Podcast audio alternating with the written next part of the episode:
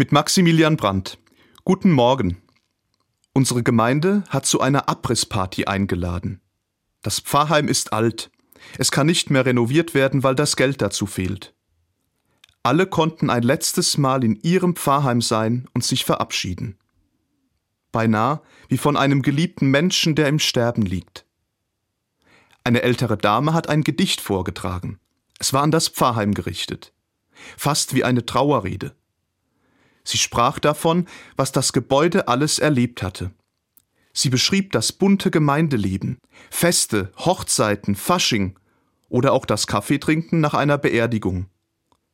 Und sie sprach auch über die Trauer, dass es das alles jetzt nicht mehr gibt. Und dann sagte sie, Warum sollte es dir, Pfarrheim, anders gehen als uns? Auch wir sind nicht ewig auf der Erde. Aber danach kommt noch was. Nach jedem Ende kommt auch der Anfang von etwas Neuem. Damit hat die Frau uns den Blick geweitet. Wo das Pfarrheim steht, wird bald ein Neubau errichtet mit vielen Wohnungen und auch mit einem kleinen Saal, wo wieder Gemeindeleben stattfindet, wo zusammen gelacht, gefeiert und Leben geteilt wird. Das Gedicht der Frau hat die etwas trübe Stimmung an diesem Abend aufgehellt und mich gut gestimmt für die Zukunft. Wo etwas zu Ende geht, bietet sich immer die Chance zu einem neuen Beginn. Auch in meinem eigenen Leben. Wenn ich Heimat und Freunde verlassen muss.